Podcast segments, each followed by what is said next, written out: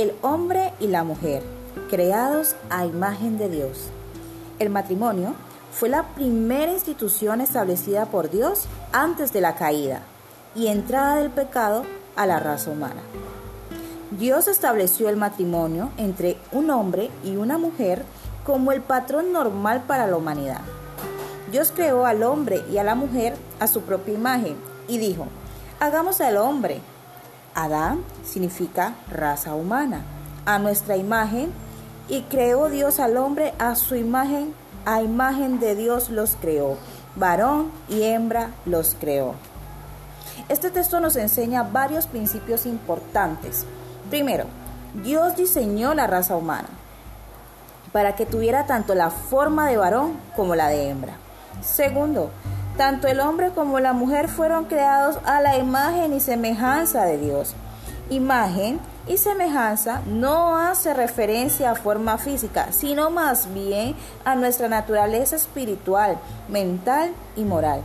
Imagen significa nuestra capacidad para pensar, aprender experiencias emocionales, para apreciar belleza utilizando nuestra imaginación, para hacer selecciones, para amar y ser amados, para tener relaciones, para conocer lo que es bueno y correcto.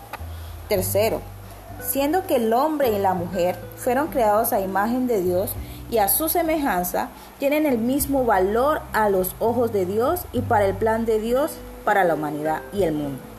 El hombre no es inferior a la mujer, ni la mujer es inferior al hombre. Esta verdad es fundamental, es vital para entender el punto de vista divino en relación al matrimonio.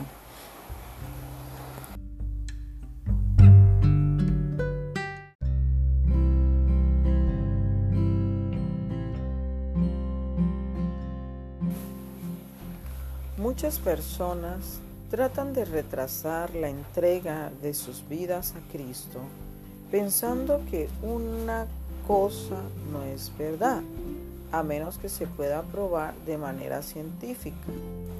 Creen que debido a que no podemos probar científicamente que Jesús era Dios o que Él resucitó de la muerte, no debemos aceptarlo como Salvador.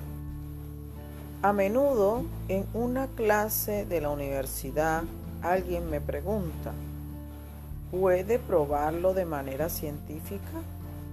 Casi siempre digo, bueno, no, yo no soy científico. Luego escucho la risa de la clase. Alguien dirá algo como, entonces no me hable de eso. O mire, usted lo toma todo por la fe, es decir, sin pensarlo. Una vez en un avión de camino a Boston, estaba hablando con el pasajero junto a mí cerca de por qué creo que Cristo es quien decía ser. El piloto recorriendo el avión y conversando con los pasajeros escuchó parte de lo que yo estaba diciendo. Usted tiene un problema con su creencia, dijo. ¿A qué se refiere? Le pregunté. Usted no puede probarla de manera científica, respondió. Siempre me sorprendo cuando la gente dice tales cosas.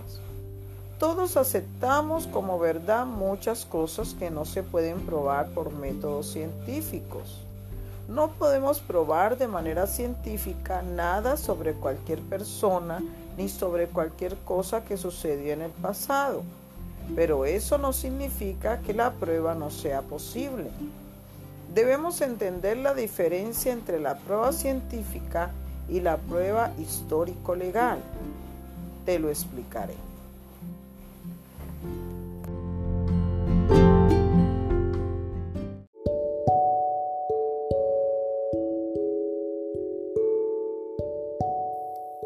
Capítulo 6. Prisión o perdón. Cuando rehusamos perdonar, no nos diferenciamos en nada del mundo que nos rodea. Creo que el mundo se apresurará a abrir un sendero hacia Jesús cuando nosotros, los que hemos sido perdonados, nos decidamos a convertirnos en personas clementes y perdonadoras. La culpa es una carga pesada y el mundo quiere verse libre de ella. Muchos de nosotros soportamos cargas muy pesadas que son fruto del resentimiento y la amargura. Dios quiere librarnos de ese resentimiento y de esa amargura. Y al hacerlo, creo que nuestro mensaje será más creíble al mundo. ¿Qué pasa cuando rehusamos perdonar? Quiero que entiendan esto, porque si lo hacen, estarán más dispuestos a tomar esta difícil decisión. En primer lugar, cuando rehusamos perdonar, nos convertimos en prisioneros de aquellos que nos han tratado mal. Creemos que los estamos poniendo en una prisión, pero realmente somos nosotros los que nos convertimos en prisioneros. Un vivido ejemplo de lo anterior se me presentó al oír el testimonio de una mujer que asistía a una de nuestras conferencias. Ella se puso de pie y dio su testimonio sobre la manera en que Dios había estado trabajando en su corazón con respecto al tema del perdón. Siendo niña, ella y una amiga fueron a visitar al alguacil de policía del pueblo, quien según ellas creían era su amigo. Su oficina quedaba en el edificio de la cárcel del pueblo. Y cuando llegaron al lugar, su amiga salió a jugar. En ese momento, este hombre en quien ella confiaba le dijo, si alguna vez le dices a alguien lo que estoy a punto de hacerte, te encierro en una de esas celdas. Si le llegas a decir a tus padres, también los encerraré a ellos. Luego comenzó a abusar sexualmente de esa pequeña niña.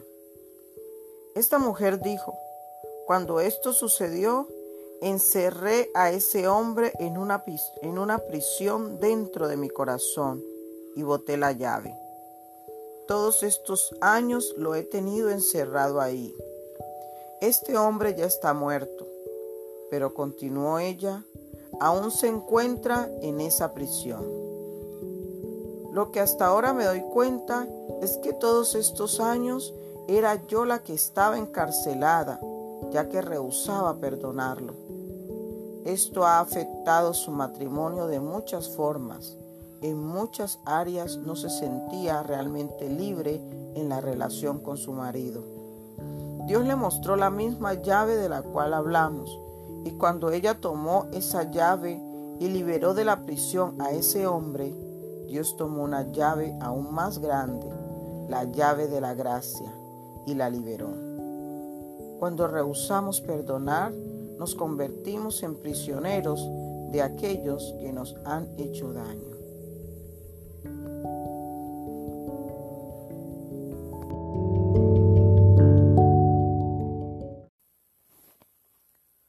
Una de las doctrinas cristianas más extraordinarias es que Jesucristo mismo, por medio del Espíritu Santo, viene a un corazón, se establece y hace su morada en él. Cristo está dispuesto a vivir en cada corazón humano que lo recibe. Mi antiguo yo ha sido crucificado con Cristo. Ya no vivo yo, sino que Cristo vive en mí. Así que vivo en este cuerpo terrenal confiando en el Hijo de Dios, quien me amó y se entregó a sí mismo por mí. Gálatas 2:20. Él dijo a sus discípulos, Todos los que me aman harán lo que yo diga. Mi Padre los amará, y vendremos para vivir con cada uno de ellos. Juan capítulo 14, versículo 23. Sin embargo, también les dijo que pronto iba a dejarlos. Juan capítulo 13, versículo 33. A ellos les resultó difícil entender lo que decía. ¿Cómo era posible para él dejarlos y al mismo tiempo vivir con cada uno de ellos? Entonces vino Pentecostés. El Espíritu del Cristo vivo fue impartido a la iglesia y ellos experimentaron lo que Jesús les había prometido.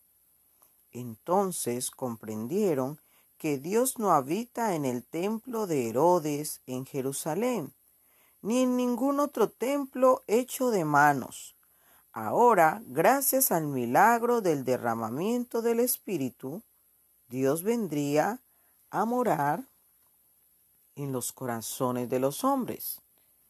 El cuerpo del creyente se había convertido en el templo del Dios viviente y el corazón humano en el hogar de Jesucristo.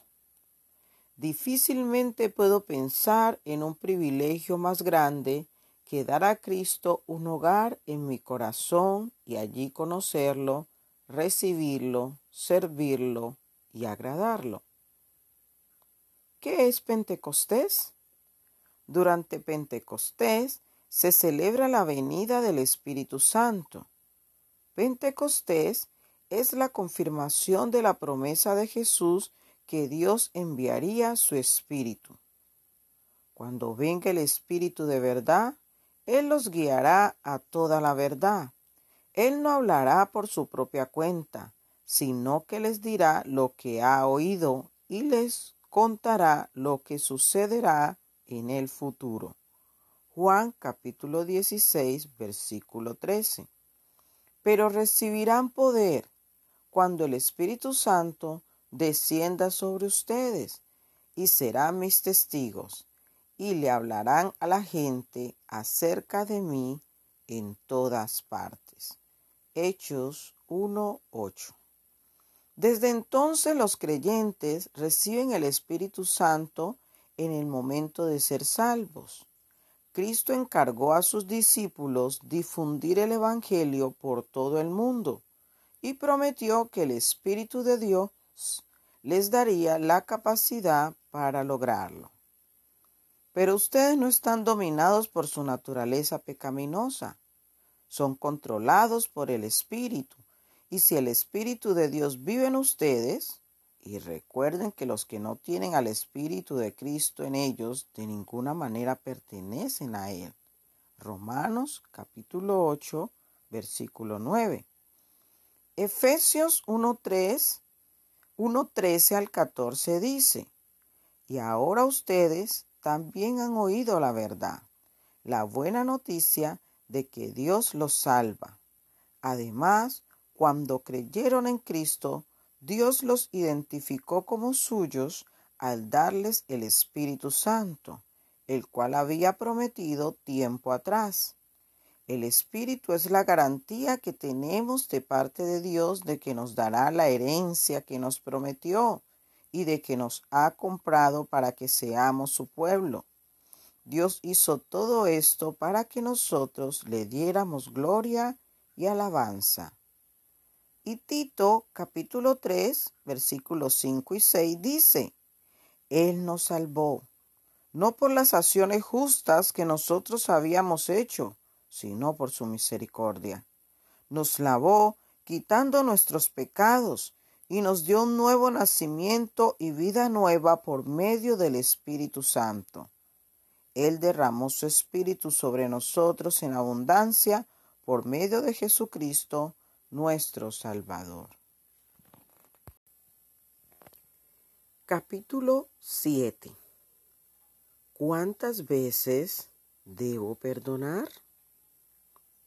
En Mateo 18, versículo 21 al 22, Pedro se acercó a Jesús y le preguntó, Señor, ¿cuántas veces tengo que perdonar a mi hermano que peca contra mí? Hasta siete veces? Creo que Pedro pensaba que estaba siendo generoso, ya que la ley de los fariseos solo requería que la gente perdonara tres veces. Jesús respondió, No te digo que hasta siete, sino hasta setenta veces siete. ¿Está Jesús diciéndonos que cuando hayamos perdonado 490 veces, ¿podemos dejar de perdonar? No, todo lo contrario. Jesús está diciendo, Pedro, no lleves la cuenta, sigue perdonando. De hecho, yo creo que está diciendo, Pedro, puedes parar de perdonar cuando yo pare de perdonarte a ti, y eso jamás sucederá. Perdona hasta que pierdas la cuenta. Luego, en los versículos 25 al 26, Jesús continúa.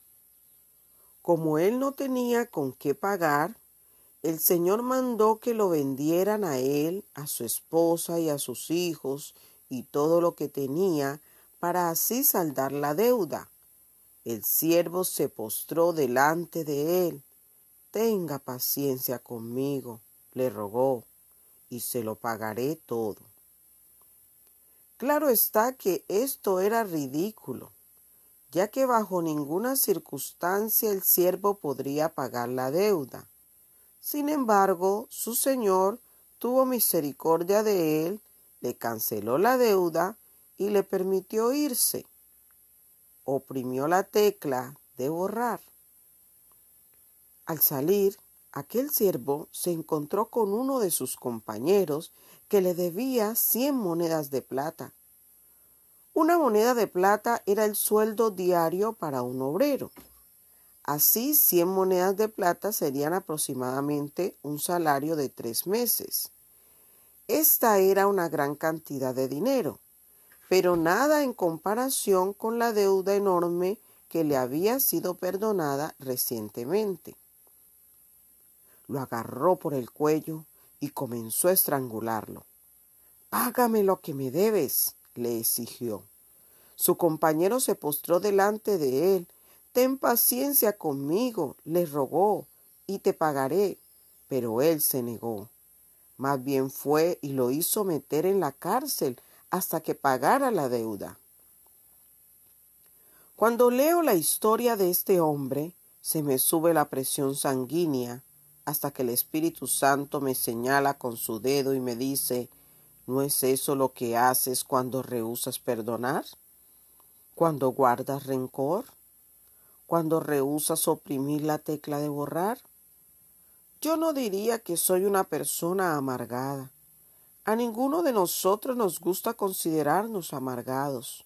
Sin embargo, cuando pensamos desde la perspectiva de Dios, debemos reconocer que hay renuencia en nuestros corazones a perdonar, lo cual inevitablemente nos conduce a la amargura. Cuando los demás siervos vieron lo ocurrido, se entristecieron mucho y fueron a contarle a su señor todo lo que había sucedido. Entonces el señor mandó a llamar al siervo. Siervo malvado, le increpó. Te perdoné toda aquella deuda porque me lo suplicaste. ¿No debías tú también haberte compadecido de tu compañero, así como yo me compadecí de ti? Este es un lenguaje bastante fuerte. Él dijo, malvado. Y enojado su señor, lo entregó a sus carceleros para que lo torturaran hasta que pagara todo lo que debía. Cuando rehusamos perdonar, Dios nos entrega a nuestros atormentadores.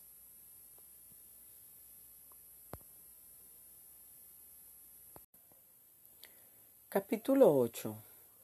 El alto costo de la amargura. ¿Qué son esos atormentadores? Pueden ser varias cosas. Creo que muchos desórdenes crónicos emocionales, gastrointestinales, cardíacos y musculares, así como la depresión, tiene su raíz en el resentimiento y en la renuencia a perdonar. Esto no significa que dichos desórdenes estén solamente en nuestra mente o que sean psicosomáticos pero Dios nunca diseñó nuestros cuerpos para que soportaran el peso de conflictos no resueltos o de la amargura. De hecho, los conflictos se traslucen en nuestro rostro. Al mirar a los jóvenes hoy en día, vemos los rastros de amargura dibujados en su cara.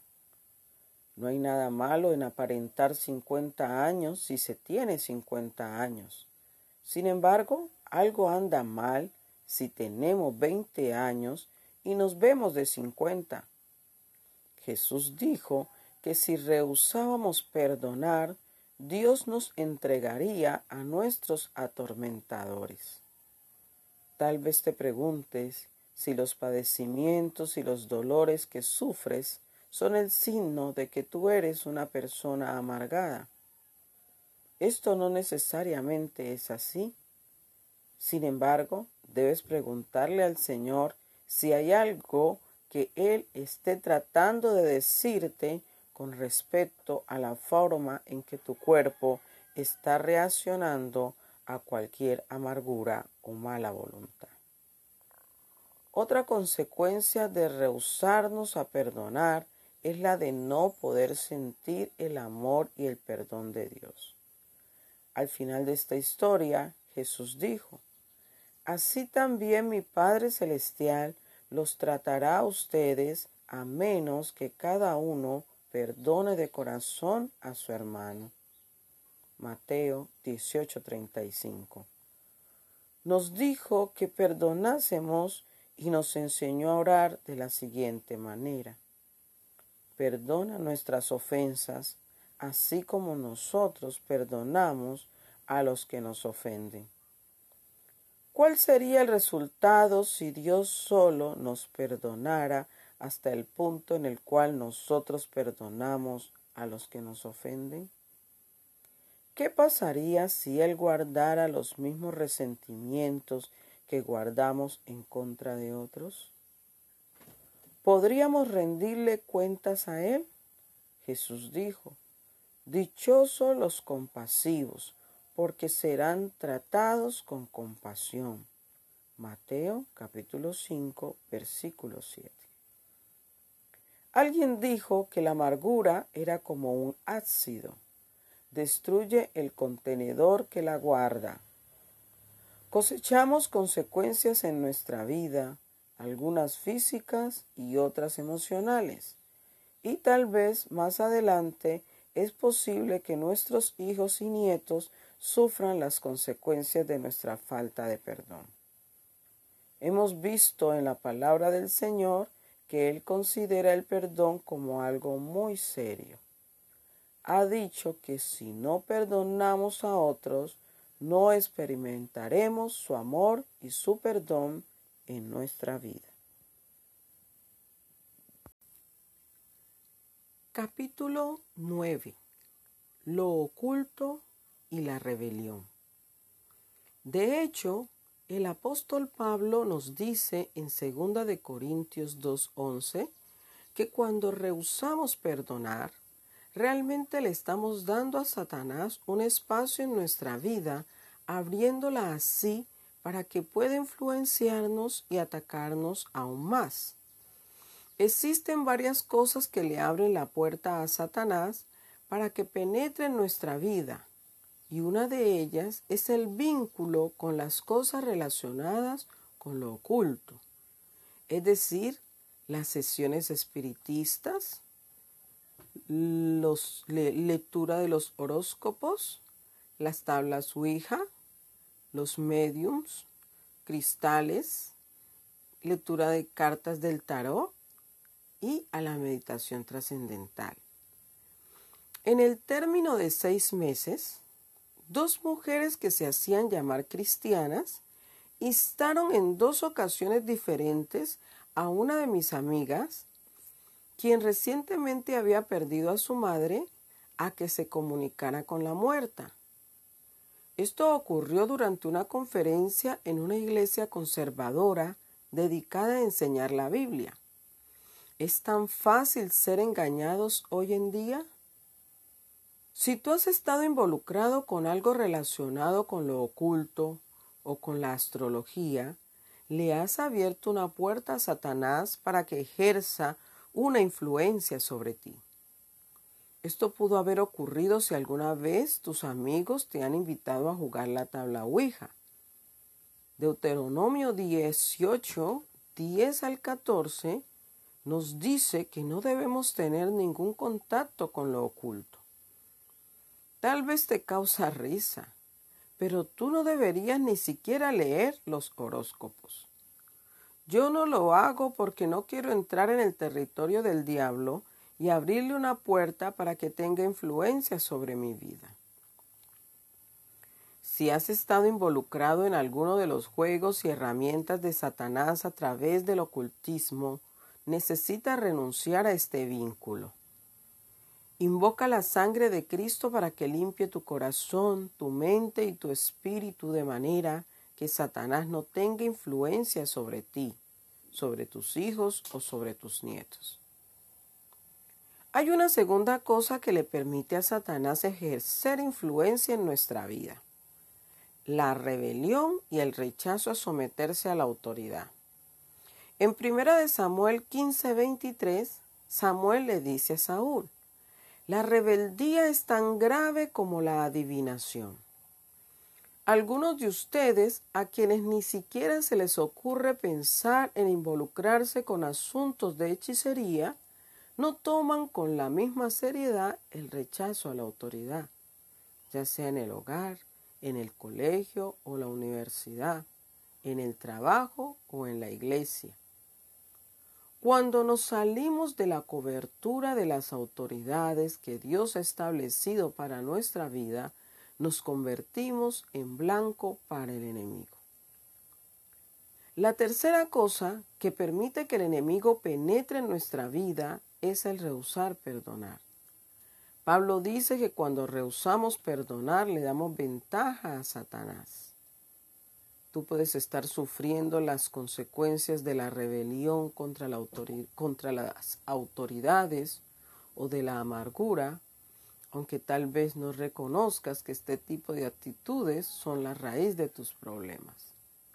Satanás puede estar causando estragos en tu vida porque tú le has dado la oportunidad. En Hebreos 12 leemos que cuando rehusamos perdonar, una raíz de amargura crece en nuestra vida que nos crea problemas y por último corrompe a muchos.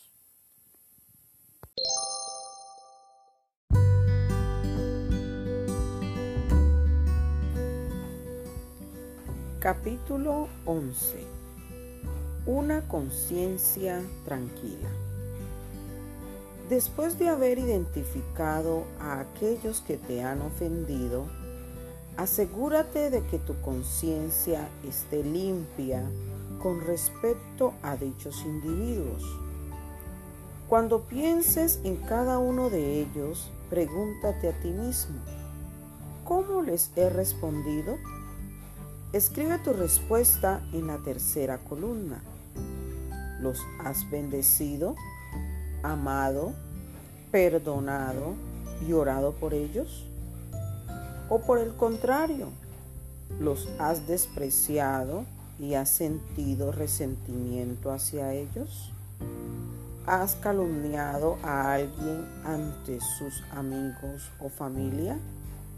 ¿Te has vengado de él o ella? ¿O has sentido odio y rabia en contra? No puedes avanzar en el proceso del perdón hasta que tu conciencia no esté limpia con respecto a aquellas personas que te han ofendido. Dios te pide que tomes responsabilidad no por las ofensas de ellos, sino por las tuyas. Si tus respuestas no han sido malas, entonces no te inventes algo de lo cual debas pedir perdón. Tú no eres responsable de lo que te han hecho, sino de tu respuesta a aquellos que te han ofendido. Puede que pienses lo siguiente, me equivoqué tan solo en un 5%, él tuvo la culpa en un 95%.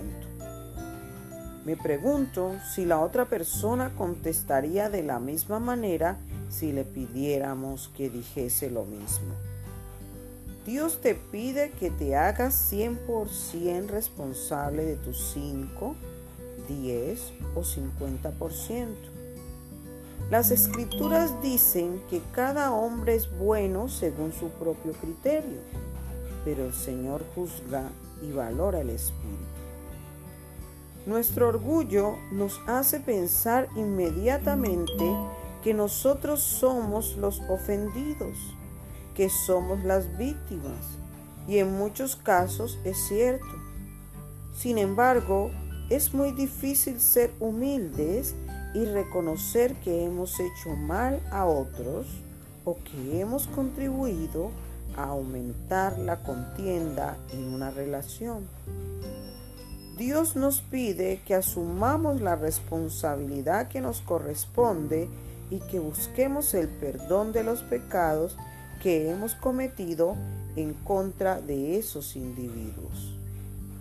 Pero cuando busques ser perdonado, no te dirijas a un familiar o amigo que te ha hecho daño diciéndole, siento mucho no haber sido el hijo, el hermano, el amigo que he debido ser, pero creo que hubiera sido un mejor hijo, hermano, amigo, si tú no hubieras sido tan mal papá, mamá, hermano, esposo, amigo.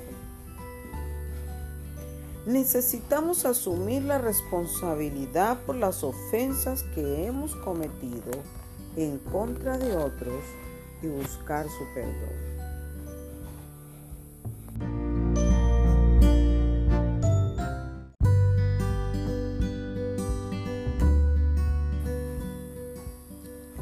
Capítulo 11 Una conciencia tranquila Después de haber identificado a aquellos que te han ofendido, asegúrate de que tu conciencia esté limpia con respecto a dichos individuos.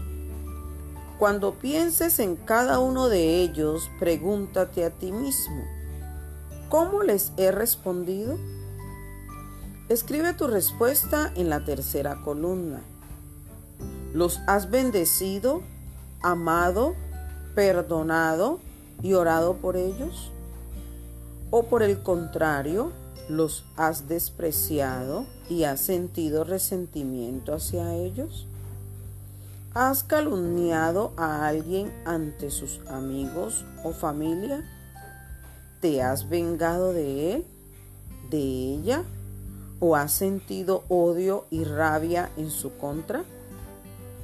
No puedes avanzar en el proceso del perdón hasta que tu conciencia no esté limpia con respecto a aquellas personas que te han ofendido.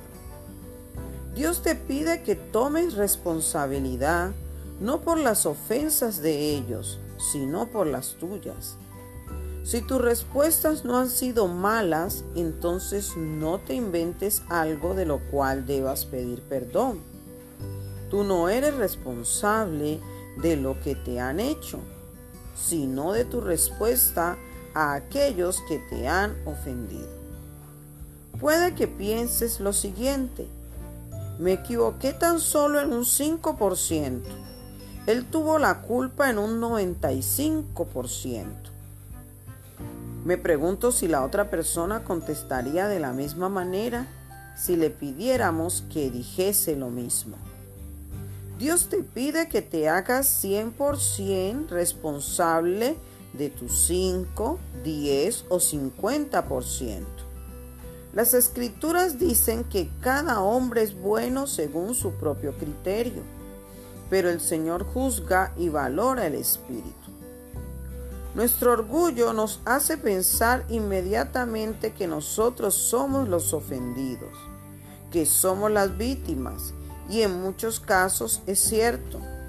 Sin embargo, es muy difícil ser humildes y reconocer que hemos hecho mal a otros o que hemos contribuido a aumentar la contienda en una relación.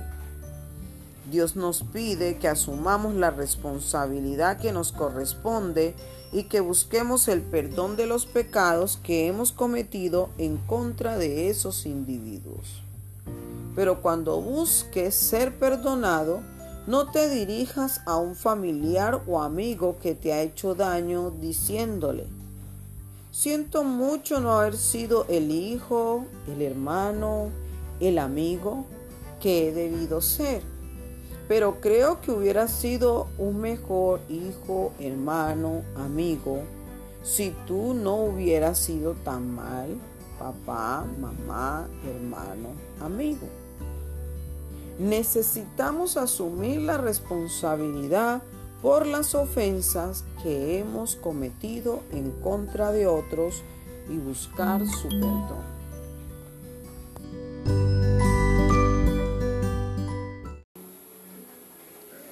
Después que el Señor Dios creó los cielos y la tierra, de acuerdo a Génesis capítulo 1, versículo 1, Él no abandonó el mundo para que anduviera por su cuenta. Más bien sigue participando en la vida de su pueblo y en el cuidado de su creación. Dios no es como un relojero que formó el mundo, le dio cuerda y ahora deja que lentamente se le acabe la cuerda. Más bien, él es el Padre amoroso que cuida lo que ha hecho. A ese continuo cuidado de Dios por su creación y su pueblo se le llama en términos doctrinales su providencia. En los tres aspectos de la providencia de Dios, no. Los tres aspectos de la providencia de Dios que estaremos considerando son, primero, preservación. Segundo, provisión. Tercero, gobierno.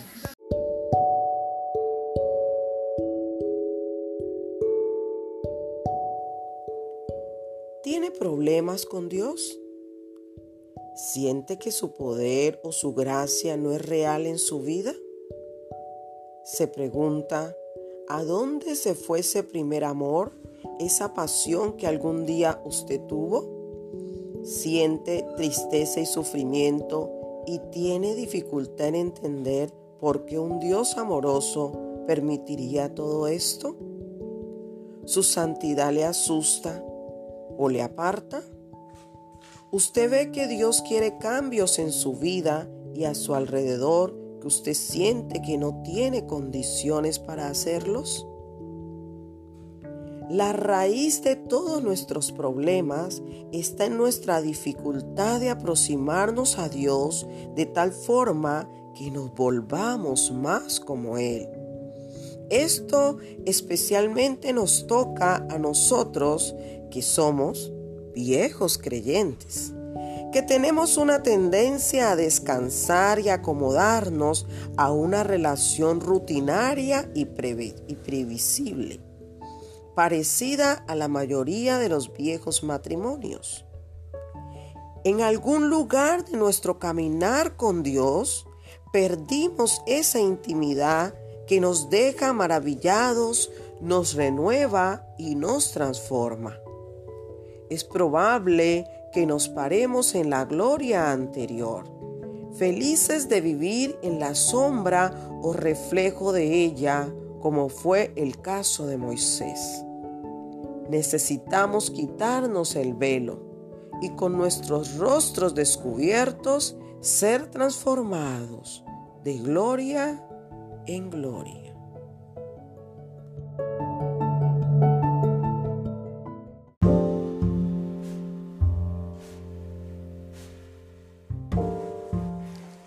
Simon Weil escribió que solo existen dos cosas que penetran el corazón humano. Una es la hermosura y otra es la aflicción. Si Dios no llega a nosotros por la primera, nos busca por la segunda. A pesar de que deseamos que solo haya hermosura en el mundo, cada uno de nosotros también conoce suficientemente el dolor como para levantar serias dudas acerca del universo en el cual vivimos. Desde la edad temprana de nuestra vida conocemos el mensaje que nos advierte que el romance tiene un enemigo. El salmista habla de este enemigo diciendo que no necesitamos tenerle miedo. Solo Él puede librarte de las trampas del cazador y de las mortíferas plagas, pues te cubrirá con sus plumas y bajo sus alas hallarás refugio. Su verdad será tu escudo y tu baluarte. No temerás el terror de la noche, ni la flecha que vuela de día. Al mismo tiempo, no podemos negar que las flechas nos llegan a cada uno de nosotros. A veces vienen en una nube, de proyectiles que oscurecen el sol. Otras veces ellas descienden en un vuelo más sutil y solo años después descubrimos que fuimos heridos, cuando la herida se inflama, supura y se abre. Las flechas vuelan y parece que todas caen cerca del mismo lugar, señalando que la vida es peligrosa, terrible y que estamos solitos en un mundo fríamente indiferente. En algún momento todos enfrentamos la misma decisión ¿Qué hacer con las flechas que ya conocemos? Otra manera de formular esta pregunta es, ¿qué es lo que ellas nos inducen a hacer? Las flechas llegan a nuestra vida de una u otra forma, ya sea a través de una pérdida que experimentamos, a través del abandono o alguna violación profunda que nos alcanza, como el abuso. Y su mensaje siempre es el mismo. Mata su corazón. Divórciese de él. Olvídelo. Huya o escóndase a través de alguna anestesia. Piense acerca de cómo usted está tratando con la aflicción que penetró su corazón.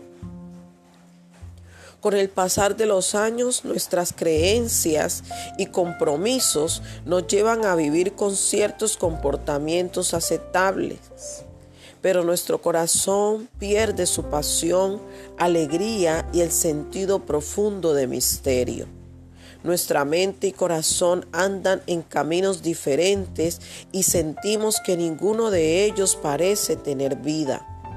La historia de todos nosotros tiene algo en común. La hermosura del romance y el mensaje dolorido de las flechas son radicalmente diferentes y parecen ser mutuamente exclusivas, ya que rompen nuestro corazón en dos partes. En todo sentido, el romance está lleno de hermosura y maravillas. Por otro lado, las flechas son igualmente poderosas en su fealdad y destrucción. El romance parece prometernos una vida de plenitud a través de una conexión profunda con el gran corazón atrás del universo. Las flechas niegan eso, nos dicen usted está solo, no existe romance alguno. Nadie fuerte y bondadoso le llama para una aventura exótica. El romance dice, este mundo es un buen lugar, las flechas zumban advirtiéndonos, cuide de sí mismo, el desastre es inminente. El romance nos invita a confiar. Las flechas nos intimidan para confiar solamente en nosotros mismos.